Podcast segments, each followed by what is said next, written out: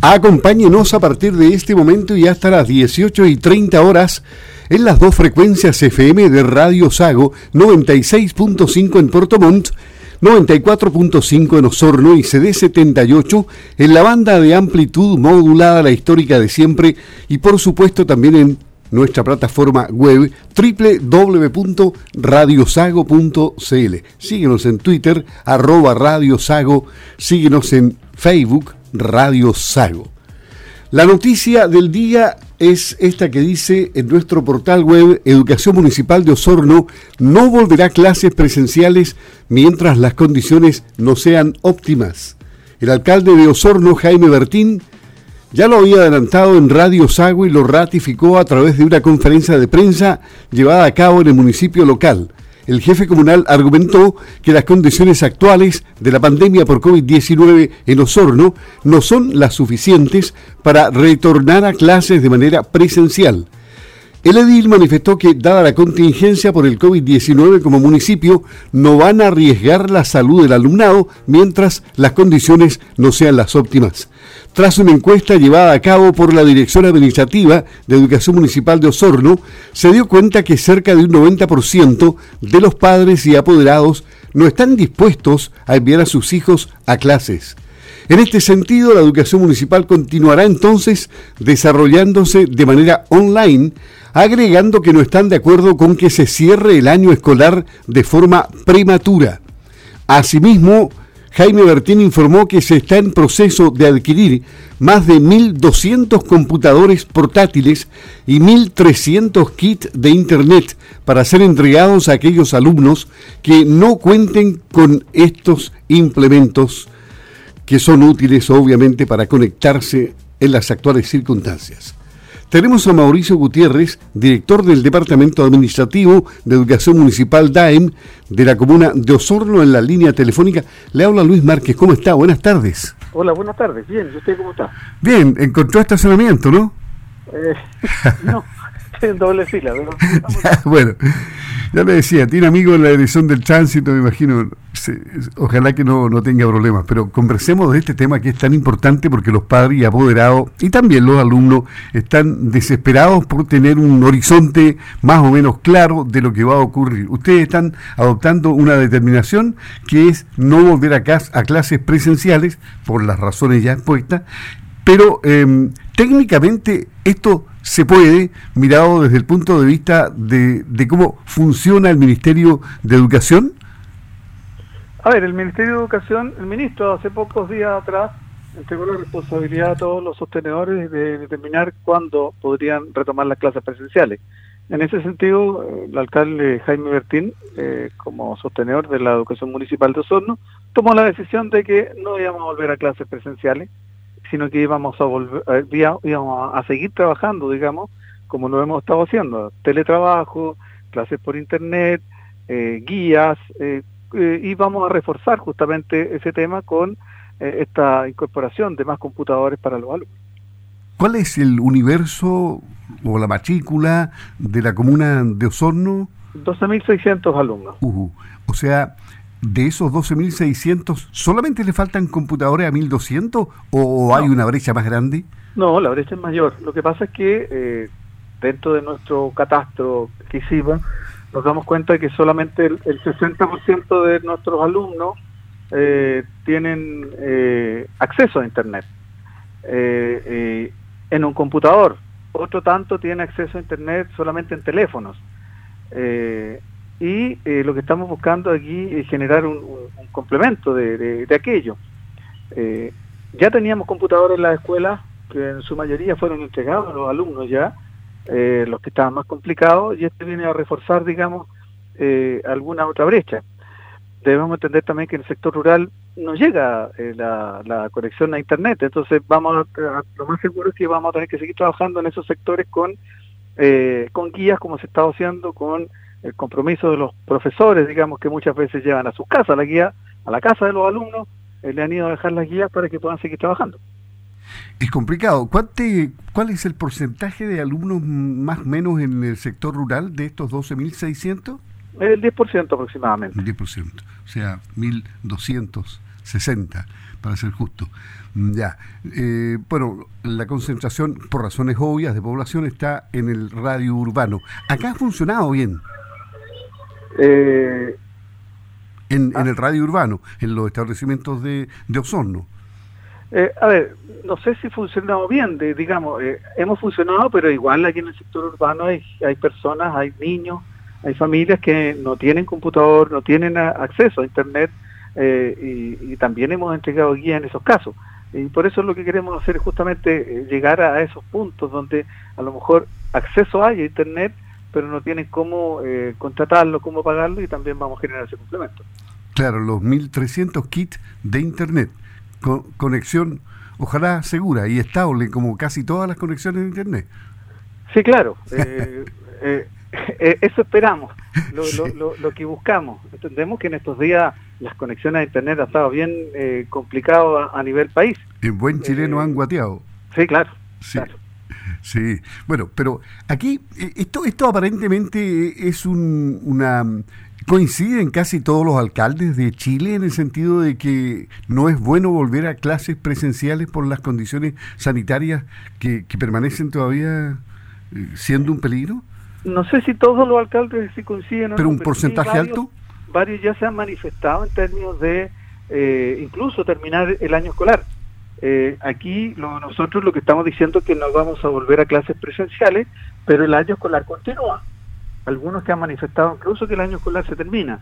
Eh, y eso eh, es más complejo. Nosotros no, queremos seguir trabajando, queremos seguir aportando con, con el esfuerzo de los profesores, los asistentes de la educación, los directores, queremos seguir entregando los conocimientos a los niños y niñas de nuestra comuna y terminar el año escolar en diciembre como corresponde, poniendo notas como corresponde. En este momento estamos haciendo evaluaciones que son más bien formativas, eh, la evaluación formativa no lleva nota, pero la acumulación de la, de la evaluación informativa también se puede traducir en una nota que nos va a permitir también eh, generar la promoción de los alumnos. ¿Y hubo ya un cierre del primer semestre o, trimestral? o cómo, cómo hicieron un cierre si lo hicieron? Justamente ahora estamos en eso. La próxima semana eh, se va a tener un, receso educativo para todos los alumnos apoderados aquí también que se sumaron eh, vamos a tener un receso educativo eh, para que los profesores y todos eh, puedan descansar. No, está claro. Si, si, si, el tema, la mayoría piensa, los que no tienen hijos en edad escolar, que, que, esto es jauja, tener a los niños en la casa y que no vayan al colegio y, estar todos reunidos ahí. Pero es un problema de convivencia complicado, ¿no? Sí, claro. Bueno, para eso también hemos aportado, nos hemos dado cuenta de aquello hemos aportado con nuestras duplas psicosociales, eh, asistentes social y psicólogos de los colegios, que han también hecho un, trabajo aquí persona a persona, en términos de llevar también la salud mental a las casas, que no es tan solo eh, la parte educativa, nos hemos preocupado de la parte mental y también la parte recreativa. También hemos hecho concursos, eh, hemos hecho algunas actividades deportivas y vamos a seguir haciendo también otras para que también eh, los alumnos se distiendan, que no se produzca un agotamiento como había estado pasando eh, de los alumnos y de los profesores, sino que más bien podamos pasar esta pandemia, esta pandemia, perdón, más bien tranquilo y terminar el año escolar tranquilos, no estresados. ¿Cuál, ¿Cuál es la actividad recreativa que se puede hacer entre pandemia, entre emergencias y preemergencias, que tampoco se puede hacer ningún esfuerzo? Eh, ¿Cuáles son las actividades recreativas que, que se adaptan a este tipo de situación sanitaria que vivimos y ambiental? Mira, aquí los, profesores han hecho, eh, han desarrollado su inventiva eh, y han hecho algunas competencias, han dado algunas tareas a los alumnos por ejemplo, le, doy uno que me acabo de acordar. Eh, había que hacer un instrumento musical solamente con eh, desechos o material reciclado. Eh, luego de eso, cada alumno tenía que subir un video hecho con su celular solamente y enviárselo al profesor. Y bueno, resultó muy bueno, digamos, porque eso le permitió generar un, trabajo de, de concentración, pero en otra cosa una cosa más, más divertida. Más lúdica, claro. Más lúdica, justamente. Eh, y los niños lo, pasaron bien. Algunos hicieron unas guitarras con unos platos quebrados.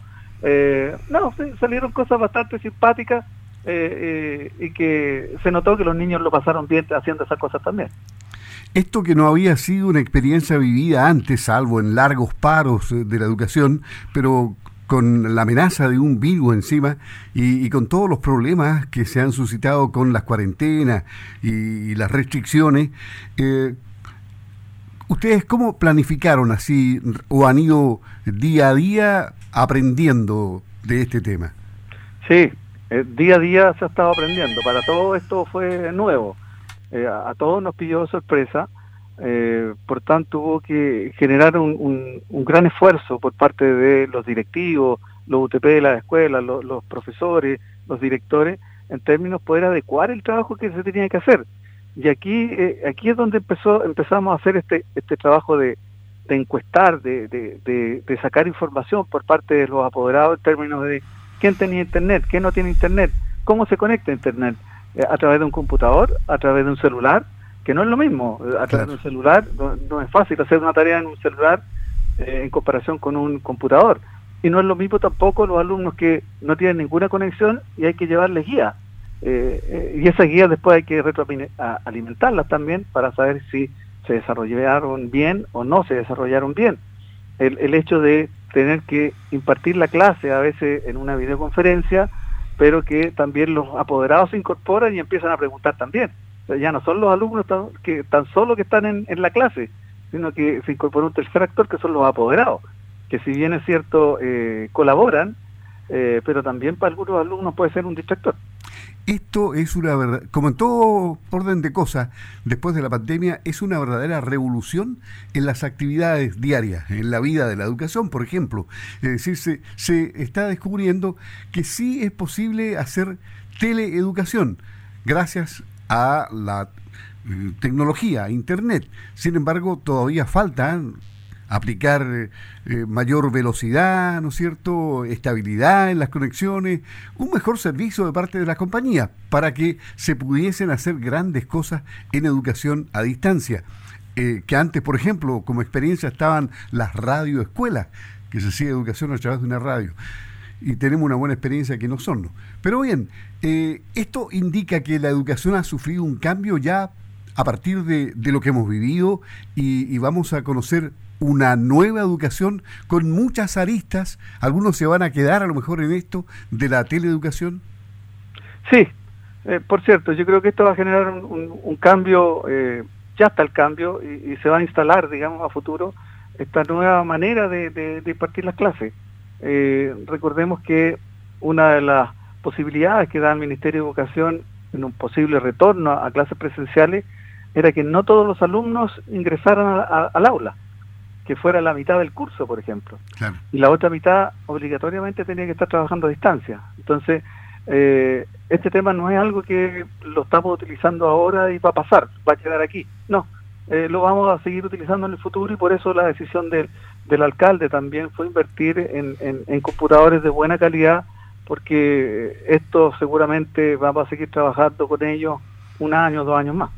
¿De qué tipo de computadores estamos hablando? Estamos hablando de notebooks, que la duración mínima, digamos, pensando en que, eh, que se empiezan a descontinuar los computadores, la duración mínima estamos hablando de dos años, tres años que van a durar estos computadores sin problema con suerte y con buen cuidado duran más también. Sí, claro.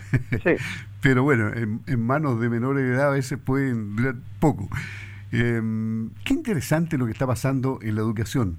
Eh, lo que era un problema para los padres, al final de cuentas ellos ya lo, han ido soportando mejor, aprendiendo y lo han aceptado. ¿ah? y, tampoco quieren que sus hijos se arriesguen volviendo a clase. Sí, aquí, aquí, tenemos una, una, dicotomía, ¿ah? porque por un lado sí, sabemos que es estresante que los niños estén en clases en, en la casa, ocupando el, el, espacio familiar, digamos, que se transformó en, en muchos casos en, espacio laboral también y eh, en espacio escolar. Eh, eso es estresante, sabemos que ha generado tensiones, eh, pero por otro lado también está los papás en términos de cómo piensan del cuidado de sus hijos eh, la mayoría de los papás eh, tiene miedo eh, por el tema de la pandemia y no quieren enviar a sus hijos a, clases presenciales. Prefieren, y muchos lo han dicho, yo prefiero que mi hijo pierda el año, pero no lo voy a mandar a clase. Y así es como el resultado de esta encuesta que aplicamos, que nos da el, el 85% de los apoderados que manifiestan su intención de no enviar su hijo a clase este año. Interesante. Mauricio Gutiérrez, director del Departamento Administrativo de Educación Municipal de Osorno, conversando con Radio Sago. Finalmente, para cerrar la conversación, usted estudió en la Universidad Austral, en la Católica del Maule. La Católica del Maule. ¿Alguna vez, en alguna clase, se habló del futuro? no, no, no, no, la verdad, y justamente anoche me llamó un compañero que, ejerce todavía la, profesión, yo soy profesor de educación física, y me llamó un compañero, estuvimos conversando eh, en la noche, y me decía lo complejo que es para él eh, hacer las clases de educación física eh, vía online. tiene que grabar algunas clases porque son diferentes cursos, diferentes intensidades, diferentes alumnos, por tanto, él mismo he tenido que estar aprendiendo de todo en la parte informática, me decía, para poder complementar una clase y, que sea exitosa, porque no basta tan solo con dar instrucciones, también la clase tiene que ser motivadora. Claro, al final va a terminar bailando en la tele, a lo mejor el hombre. Motivando a los televidentes. Exacto. Bueno, Mauricio, ha sido una grata conversación instructiva para los apoderados que se han informado de lo que se va a hacer y ustedes van a estar entregando más información, me imagino, para que se vayan enterando. Además, tienen contacto permanente vía internet con los apoderados, ¿no? Sí, claro, sí, justamente. Los directores son los que ahí tienen eh, el contacto. Eh, hemos aprovechado también de hacer todas estas consultas cuando se han entregado las canastas de CUNAEP, cuando se, se, produjo la, la vacunación. Entonces, ahí siempre está la instancia, digamos, para poder conversar con los apoderados.